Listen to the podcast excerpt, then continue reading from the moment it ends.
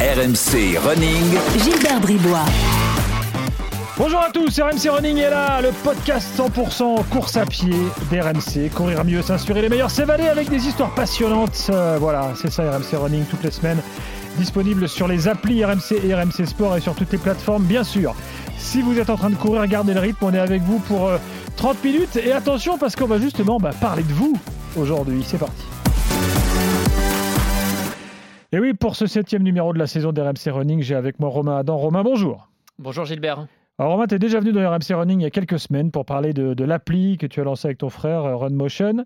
Euh, mais cette fois, euh, tu es ici suite à la publication d'un baromètre du running très instructif sur notre pratique à tous, euh, à tous ceux qui nous écoutent, hein, euh, que ce soit compétition, hors compétition. donc ça concerne à peu près tout le monde, qu'on soit un homme, une femme, un débutant, un confirmé. Vous allez voir, les chiffres sont assez intéressants. Euh, je ne vais pas te reposer la question de savoir pourquoi tu cours, puisque tu as déjà répondu la dernière fois. Euh, donc, pourquoi ce, baromètre du running? Qu'est-ce qui vous a donné envie de faire ça? Tout simplement par rapport à notre a- activité, donc euh, l'application mobile Run Motion Coach, qui est une activité de, coaching des coureurs. Donc euh, c'est une application. euh, si par exemple je veux préparer mon premier 10 km, mon premier marathon ou, un trail, ou si je veux euh, soit débuter, soit euh, améliorer mon chrono, eh ben, je peux télécharger l'application Run Motion Coach qui me fournit un plan d'entraînement adapté et des messages de motivation tout au long de ma préparation. Donc par rapport à, à cette activité, pour nous c'est extrêmement important de connaître les besoins et les attentes des coureurs. Donc euh, typiquement leur entraînement, Mhm. leur course, ainsi que l'impact 2020 sur leur pratique. Ça, c'est la première raison, c'est bien comprendre leurs besoins. Et puis, euh, vu que l'année 2020, c'est une année particulière, c'est l'occasion aussi de se poser des questions sur sa pratique et puis de réfléchir à l'avenir de la course à pied. Et c'est pour ça que nous ouvrons cette étude au plus grand nombre et que nous avons convié des organisateurs de courses, des marques, euh, la fédération et puis tous les coureurs qui souhaitent euh, en savoir plus sur la pratique des coureurs à pied. Et c'est donc pour ça qu'on a fait cette étude auprès de coureurs réguliers. Alors, voilà, c'est important de savoir qui vous avez interrogé concrètement, parce qu'il y a des résultats qui, on va le voir tout à l'heure, qui peuvent être, paraître étonnants pour le, le débutant. Il y a eu beaucoup de débutants. En 2020, c'est aussi l'année des débutants du running. Pendant le confinement, euh, on a vu euh, tous nos voisins courir dans la rue alors qu'on on les avait jamais vus avant. Donc, euh, raconte, qui, avez-vous choisi euh, donc comme euh, dans, dans le panel là, de, de gens interrogés? Donc la mé- méthode de l'étude, c'est un questionnaire qui a été envoyé à un peu plus de 1000 personnes, donc sur- principalement sur les réseaux sociaux. C'est des coureurs qui sont réguliers, qui courent au moins une fois par semaine. Et c'est ce qui va distinguer notamment d'autres études qui portent sur l'ensemble des coureurs, et notamment des coureurs qui peuvent être moins réguliers, qui peuvent courir une fois par, euh, par semaine ou une fois par mois. Nous, cette étude, elle porte sur les coureurs réguliers en, en France. Donc, une fois par semaine euh, minimum. C'est ça. D'accord. Et ce qu'on se rend compte euh, même également, c'est que les coureurs courent rarement qu'une fois par semaine, puisque c'est dur quand on court Mm. une fois. euh, il faut de la régularité dans la course à pied pour se faire plaisir. Et donc la plupart des répondants courent entre deux et quatre fois par semaine. Voilà, donc là, euh, c'est sûr qu'à partir de plus de deux fois par semaine, on peut considérer quand même qu'on a euh, des accros, quoi, qu'on a des, des pratiquants vraiment très assidus. C'est ça. enfin, bon, après, il y a des gens qui courent tous les jours, euh, il y en a qui arrivent même à courir deux fois par jour, mais enfin bon, Et, et Euh, puis ce que je voudrais rajouter, c'est qu'il y a eu cette, euh, donc, ce questionnaire et également on a analysé les données globales de nos utilisateurs, donc plus de 120 000 personnes qui sont des coureurs réguliers également, qui courent plus de deux fois par semaine. Sinon, j'ai pas besoin d'un plan d'entraînement si je, si je cours trop peu finalement. Et Ouais. donc euh, on a associé donc ce questionnaire et ces réponses euh, avec des données qualitatives euh, qui sont dans l'application. Alors, premier élément, euh, pour euh, commencer à rentrer dans les détails des réponses, euh, il y a une idée reçue qui veut que euh, parmi le- les runners, aujourd'hui, il y a plus de femmes que d'hommes. Or, dans l'étude, donc sur les runners euh, assidus, vous, vous vous rendez compte qu'il y a plus d'hommes. Exactement. Alors, quelle est la réalité en fait? C'est, c'est- Du coup, c'est un peu flou. Alors, je pense qu'il y a beaucoup de femmes qui courent pour le bien-être, et notamment par rapport à, à d'autres activités. Par exemple, je vais faire une activité de yoga euh, dans la semaine, une de course à pied, et puis une Mm. autre d'un, d'un autre sport, par exemple. Donc, c'est pas forcément des, des- tout le temps des pratiquantes, en tout cas, qui vont courir trois fois dans la semaine. Et puis, ce qu'on constate, par exemple, par rapport à des courses, sur marathon en France, il y a 30% seulement des coureurs qui terminent un marathon qui sont des femmes, donc 70% d'hommes. Et donc, on constate que, pour les, notamment pour les distances longues, il y a encore une certaine appréhension de la part des femmes pour courir ces distances longues. C'est moins vrai sur les distances courtes, j'imagine. C'est moins vrai sur un 5 km, par exemple, c'est beaucoup mieux réparti. Mm. Euh, et en fait, je pense que c'est plus une question culturelle, puisque quand on regarde euh, aux États-Unis, par exemple, euh, l'approche, elle est quasiment de 50-50 hommes et femmes. Et on a des publics qui sont beaucoup plus larges sur un marathon, puisque quand on fait le marathon de New York, par exemple, on peut courir le marathon en, 8 heures. Il n'y a pas de limite euh, par rapport à... Il n'y a pas de barrière. Alors mmh. qu'au marathon de Paris, je crois que c'est 6h30. Et donc, il peut y avoir une certaine euh, appréhension de certains publics de se lancer sur un marathon, alors qu'aux États-Unis, quel que soit son, son, sexe, son âge ou son poids, on peut s'aligner au départ d'un marathon. Mais d'ailleurs, petite parenthèse qui n'a rien à voir avec l'étude, mais euh, ça, c'est quelque chose d'assez étonnant que j'ai découvert, moi, il n'y a pas très longtemps. Aux États-Unis, il y a énormément de courses de 5 km. En fait, c'est la distance la plus euh, répandue dans les courses organisées. Et ces courses de 5 km, c'est plus de la course loisir, bien-être que de la course performance il y a beaucoup de femmes euh, dans ces courses-là. Euh, nous, à 5 km, pour la grande majorité des runners, on dit Attends, c'est trop peu.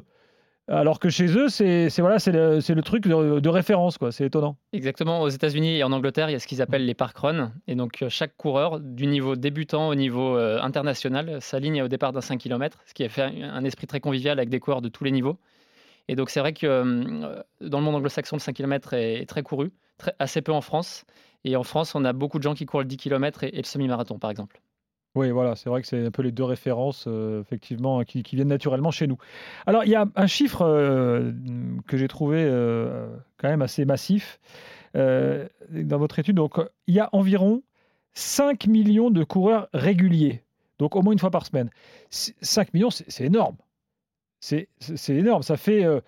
Est-ce que, ça, est -ce que parce que tu as les 5 millions de réguliers et tu ajoutes tous les autres qui courent de façon épisodique, on est très loin sur la première pratique en fait.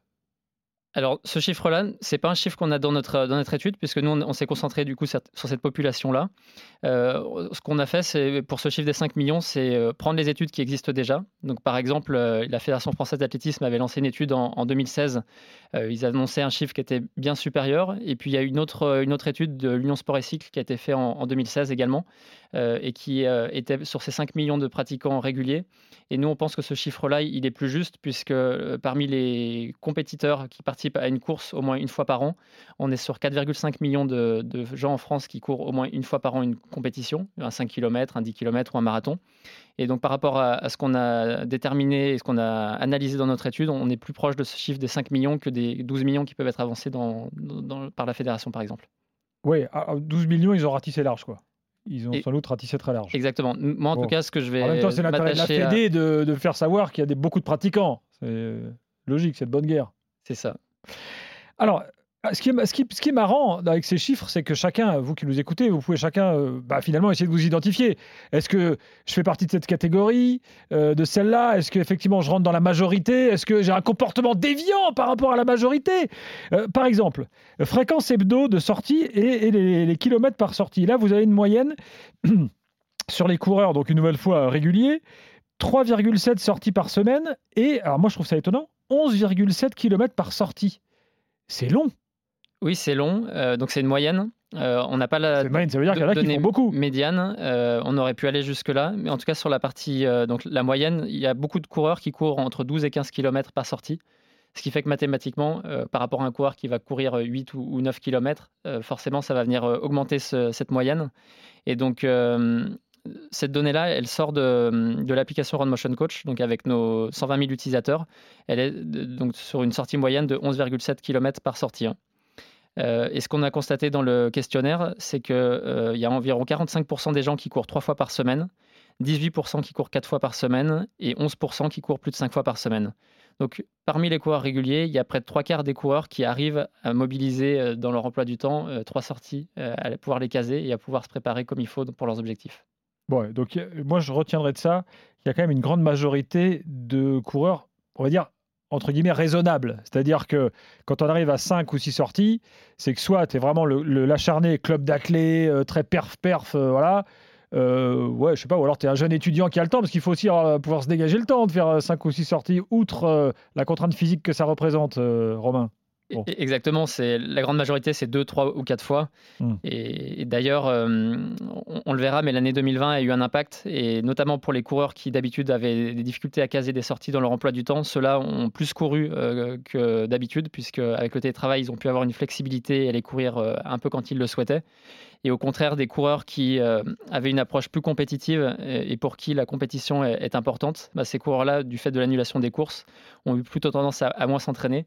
Et donc, par rapport à ces chiffres-là, il y a 40% des coureurs en 2020 qui se sont moins entraînés et 33% qui sont plus entraînés. Ah, donc ça, là, on touche du doigt l'impact de la motivation de la course. Exactement. C'est-à-dire que beaucoup de gens, moi j'en fais partie, hein, des fois tu te dis attends là j'ai pas envie d'y aller, ouais, j'ai quand même une course dans 15 jours, il euh, faut que je le fasse, voilà. Donc euh, c'est quand même un, truc euh, déclenchant quoi. C'est ce qui peut motiver à, aller courir la troisième fois, la quatrième fois ou la cinquième fois. Et, eh et si je suis pas très motivé et que j'ai pas de compétition tout de suite, ben potentiellement je vais je vais retarder ma sortie quoi. Alors, il y a un truc intéressant aussi, c'est donc euh, que le, running est totalement intergénérationnel, puisque là, on voit le profil d'âge des, gens qui ont répondu au questionnaire. Et très franchement, je trouve que c'est plutôt bien équilibré. Euh, et alors, moi, j'aurais tendance à penser, enfin, je pense que, je sais pas, peut-être que c'est l'idée reçue de ma part, mais que on va dire que le cœur de cible des runners, enfin que l'âge, on va dire euh, lambda, ça va être aller entre 30 et 50. Et en fait, on se rend compte que la part des 20-30 ans euh, qui courent euh, est quand même très importante. Un tiers des, des gens qui ont répondu, quasiment. Oui, 29%. Autant que les 30-40 ans. Ça, ça t'étonne ou pas Et quasiment autant des 40-50. Euh, moi, oui, ça m'a étonné, puisque je vais exagérer un peu, mais. En général, à 20 ans, on n'aime pas courir, on va pas se mentir. Il y a 20 ans, la course à pied, c'était un peu considéré comme étant un peu ringard d'une certaine manière. Et alors que maintenant, c'est devenu très à la mode. Et je pense que mmh. cette mode-là, elle est aussi liée à quand je suis jeune professionnel. Euh, à 23 ou, 25 ans, et eh ben j'ai besoin de trouver une activité pour me défouler le, soir en, rentrant chez moi. Et donc, euh, les, les, coureurs aussi à, 25 ans prennent ce plaisir-là. Et donc, euh, je pense que c'est encore plus vrai entre 25 et 30 ans qu'entre 20 et 25 ans. Et en revanche, on remarque au-delà de 50, là, les proportions baissent quand même pas mal. Comme sur un peloton, sur un, mmh. sur un marathon ou un, ou un trail, par exemple, où les populations au-delà de 50 ans restent assez, assez faibles. Euh, donc là, nous, dans notre étude, on a des gens au-delà de 50 ans qui représentent 13% de l'échantillon. Voilà, là, là peut-être que moi j'aurais, moi j'aurais pensé que c'était un peu plus. Je, pense qu'il y a une population entre 40 et, 55 ans qui peut être assez importante. Au-delà, les, pelotons sont, excuse-moi, je te coupe, plus faibles. Mais peut-être que, bon, évidemment, vous, vous êtes parti à partir de vos utilisateurs. Sans doute qu'on a là des gens, des gens au-delà de 50 ans qui sont peut-être un peu moins connectés euh, qui utilisent moins d'outils, applis, euh, montres et tout, et qui donc rentrent pas forcément dans votre panel, quoi. Ça peut expliquer aussi peut-être le résultat. C'est vrai en, partie, même si on a euh, diffusé au plus grand nombre cette étude, et notamment sur des groupes Facebook. Et, je pense que la question de la connexion est de moins en moins reliée à l'âge, puisque maintenant il y a beaucoup de, personnes au-delà de 50 ans qui sont sur Facebook. Et donc, par rapport à notre panel, je pense qu'on on est relativement proche de ce qu'on peut retrouver dans un peloton de course. Alors il y a un truc intéressant. Après, bon, je passe sur tout ce qui est euh, pourquoi on, pourquoi on court, euh, voilà, le bien-être, euh, la perf ou autre. Ça, c'est des choses qu'on a déjà vues. il y a un truc intéressant sur, enfin, sur la périodicité, non pas la périodicité, mais le, le, le, fait d'être débutant ou pas. Voilà. Je, excuse-moi, il faut que je trouve mes mots pour être le plus clair possible. En fait, j'ai été étonné par la part importante de débutants qu'il y a. Alors, est-ce que ça, c'est lié à l'année 2020 justement? Euh, puisque là, je vois que dans votre, euh, dans votre panel, vous avez 28% des gens interrogés qui se déclarent débutants. Et moi, je trouve que c'est assez. Et donc, débutants et pratiquants réguliers. Alors nous, ce qu'on a trouvé qui est très intéressant, c'est qu'en en fait, on a deux réponses qui sont presque contradictoires entre euh, le questionnaire et puis l'analyse de nos données utilisateurs. Puisqu'en fait, quelqu'un qui, qui répond depuis quand il court, par exemple, il a commencé la course à pied à 15 ans, et puis qu'il a pu avoir 10 euh, ans d'absence de, course à pied, euh, quand il répond à un questionnaire, il va dire ben, Oui, bien sûr, je cours depuis très longtemps, je cours depuis plus de, plus de 10 ans. Alors que quand il rentre dans notre application, il va plutôt se positionner par rapport à son état de forme du moment.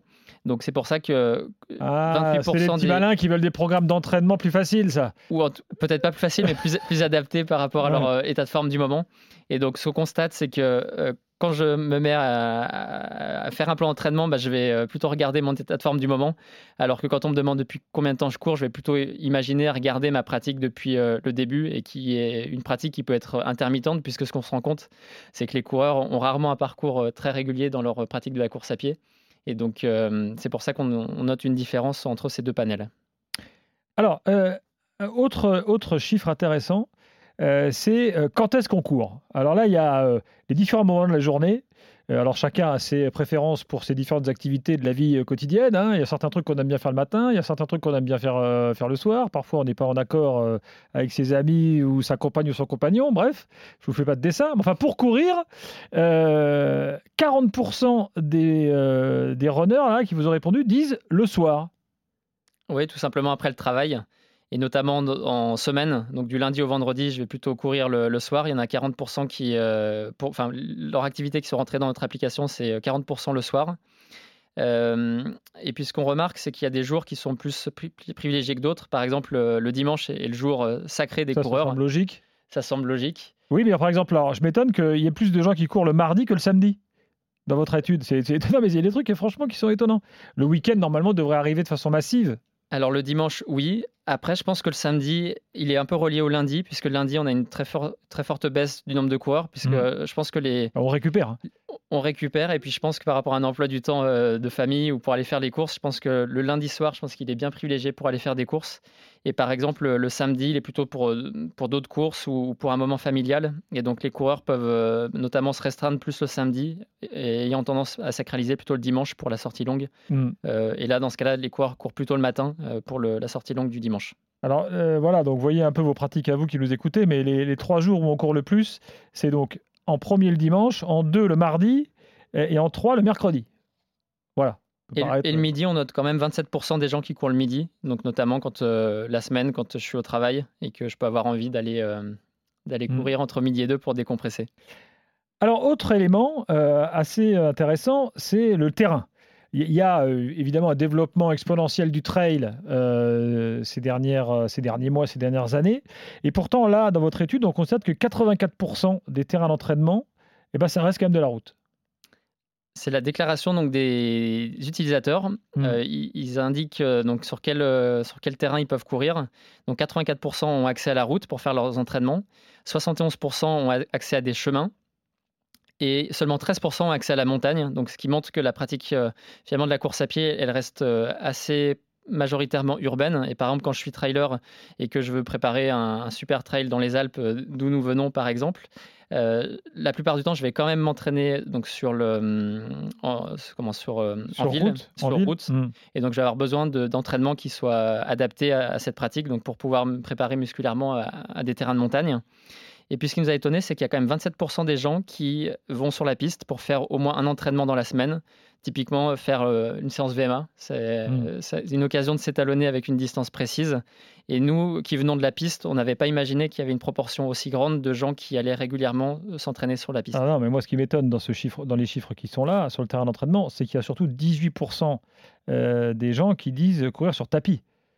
Exactement. C'est donc aussi des gens qui ont accès à un tapis de course au moins une fois par semaine. Donc euh, typiquement, c'est je suis abonné à une salle de sport, et ben je peux euh, je peux aller sur un, tapis de course. Ou euh, comme dans le confinement, ben, je, m'équipe moi-même d'un tapis de course afin de faire des sorties plutôt des sorties longues et notamment l'hiver.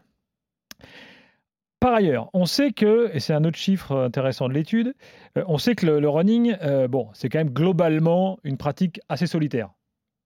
Euh, il suffit de regarder autour de soi quand on court. euh, voilà, d'ailleurs, les gens qui nous écoutent et qui ont forcément un casque sur les oreilles euh, en train de courir, ou bon, peut-être en voiture, mais si vous êtes en train de courir, forcément, on a du mal à courir à plusieurs avec un casque sur les oreilles ou des écouteurs. Mais je m'attendais à un chiffre plus massif, et là, finalement, il n'y a que 59% des gens qui disent courir seuls. Alors que tu vois, moi, je, moi, j'aurais pas été étonné que ce soit 80. Il y a d'autres études qui montrent plutôt aux alentours de 65-70% de gens qui courent seuls. Euh, en fait, on a posé la question de euh, le plus souvent, euh, est-ce que je cours seul ou est-ce que je cours en groupe ou avec des amis ou avec quelqu'un de ma famille?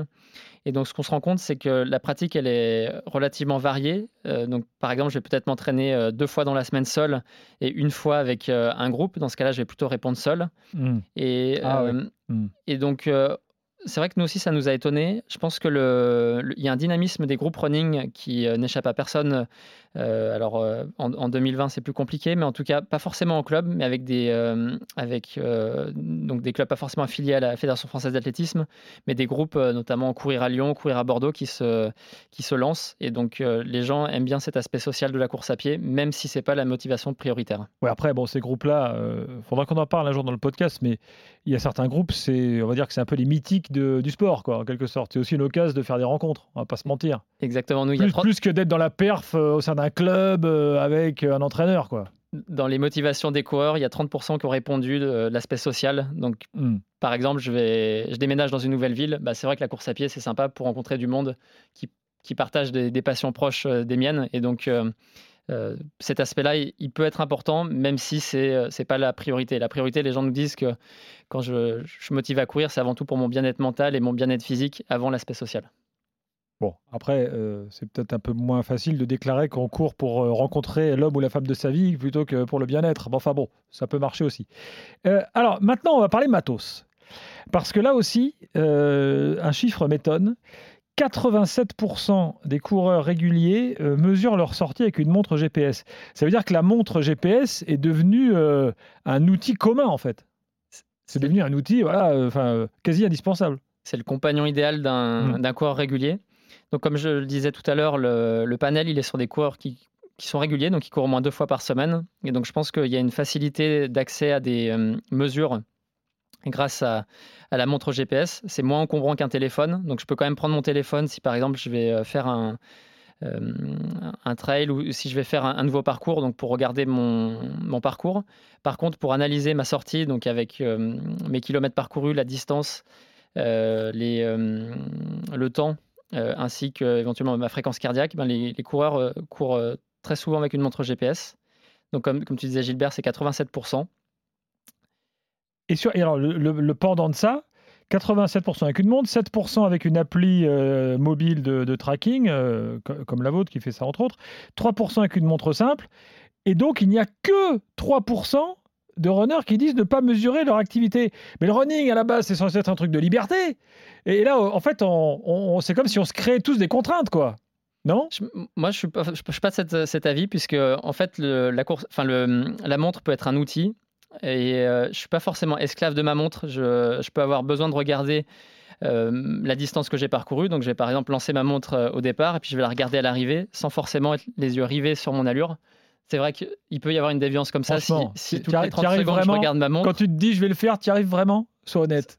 Sur des sorties euh, en, endurance fondamentale, oui. Après, quand j'ai une séance, ben, je regarde régulièrement pour être à la bonne allure. Ah oui. Mais j'ai pas forcément l'impression d'être euh, esclave de, ma montre GPS.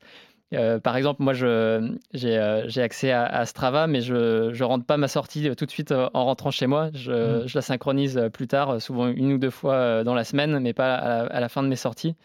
Et donc, euh, ces montres GPS sont avant tout un, outil euh, donc pour, euh, pour mesurer son activité sans être forcément un, outil déviant ou, qui, qui, apporte une, une, accoutumance trop forte. Alors, rentrons maintenant dans des, petites, dans des petits éléments de perf. Il y a plein de choses hein, dans l'étude. Hein. D'ailleurs, on n'a pas dit, on, l'a pas dit, mais il faut que, faut que tu nous dises avec précision où est-ce qu'on peut la trouver.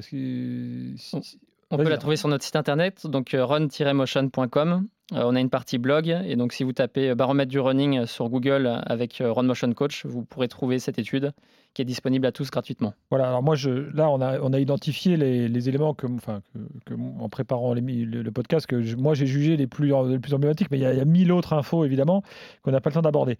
Là, il y a un truc intéressant pour les gens qui participent régulièrement à des courses c'est le chronomédian des, des runners. Alors là, il y a deux exemples, semi-marathon et marathon. Euh, donc là, ça, va parler au plus grand nombre. Euh, le chrono médian, euh, donc selon le, baromètre, c'est 1h46 pour un semi-marathon et 3h58 pour un marathon. Alors, une nouvelle fois, attention, hein, là, on parle de, runners réguliers, donc de gens qui, a priori, ont plutôt des bonnes performances.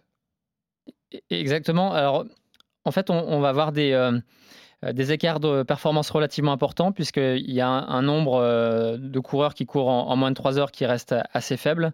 mais on, peut avoir à, l'extrémité des gens qui courent en plus de 4h30. Mmh. en fait, ce qu'on constate, c'est qu'il y a des différences entre pays. Euh, puisqu'aujourd'hui, Run Motion Coach, il y a des, euh, utilisateurs dans, de nombreux pays dans le monde. Et donc, ce qu'on constate, c'est qu'il y a des, différences, et notamment euh, en, France, finalement, un, chrono médian qui est plutôt bon, donc 3h58 auprès de nos utilisateurs donc sur, marathon.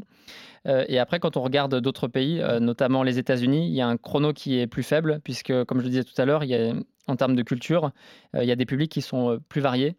Et donc, ça ne tient pas forcément en compte de, j'ai envie de dire, du sérieux de l'entraînement, mais c'est plutôt lié à, des différences culturelles.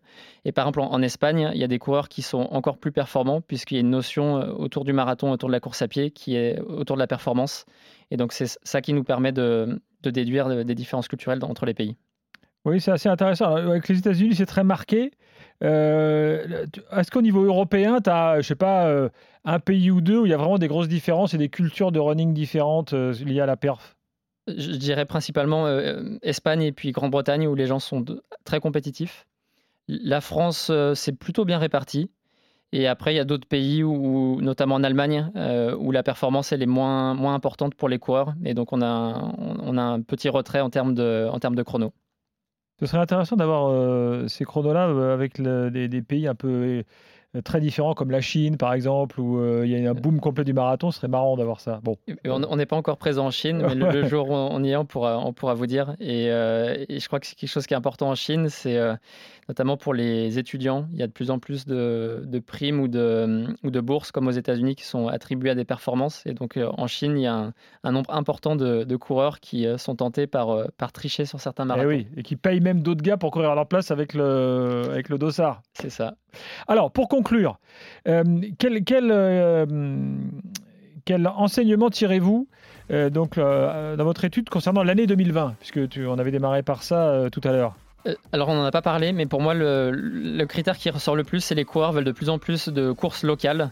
Il y a une prise de conscience écologique qui est forte puisqu'il y a 60% des coureurs qui ne souhaitent pas faire plus de 200 km pour participer à une course. Mhm. Donc euh, les gens veulent avant tout participer à des courses dans leur région. Ça c'est quelque chose qui nous a un petit peu étonné mais qui euh, est je pense lié à l'année 2020 avec des prises de conscience et notamment des positions de, Xavier Thévenard ou de, ou de Kylian Jornet. Et je pense que comme tu l'as dit tout à l'heure Gilbert, je pense que les coureurs sont très connectés. Et donc ça, c'est une tendance forte et qui va s'accentuer dans les années à venir. Merci Romain. Donc si vous voulez euh, entrer dans les détails de ce baromètre du running, vous tapez donc baromètre du running, Run Motion. Et là, normalement, euh, vous tombez dessus sans problème. Exactement. Merci Romain. À la prochaine euh, dans RMC Running. Et nous, on revient évidemment la semaine prochaine. Bye bye. RMC Running. RMC Football. Samedi à 15h au stade de la Mosson à Montpellier, c'est la finale de la Coupe de France féminine. Le Paris Saint-Germain affronte le FC Fleury 91 pour un match au sommet. Qui décrochera le titre? Réservez vos places sur billetterie.fff.fr. PSG Fleury. Finale de la Coupe de France féminine, samedi à Montpellier avec RMC.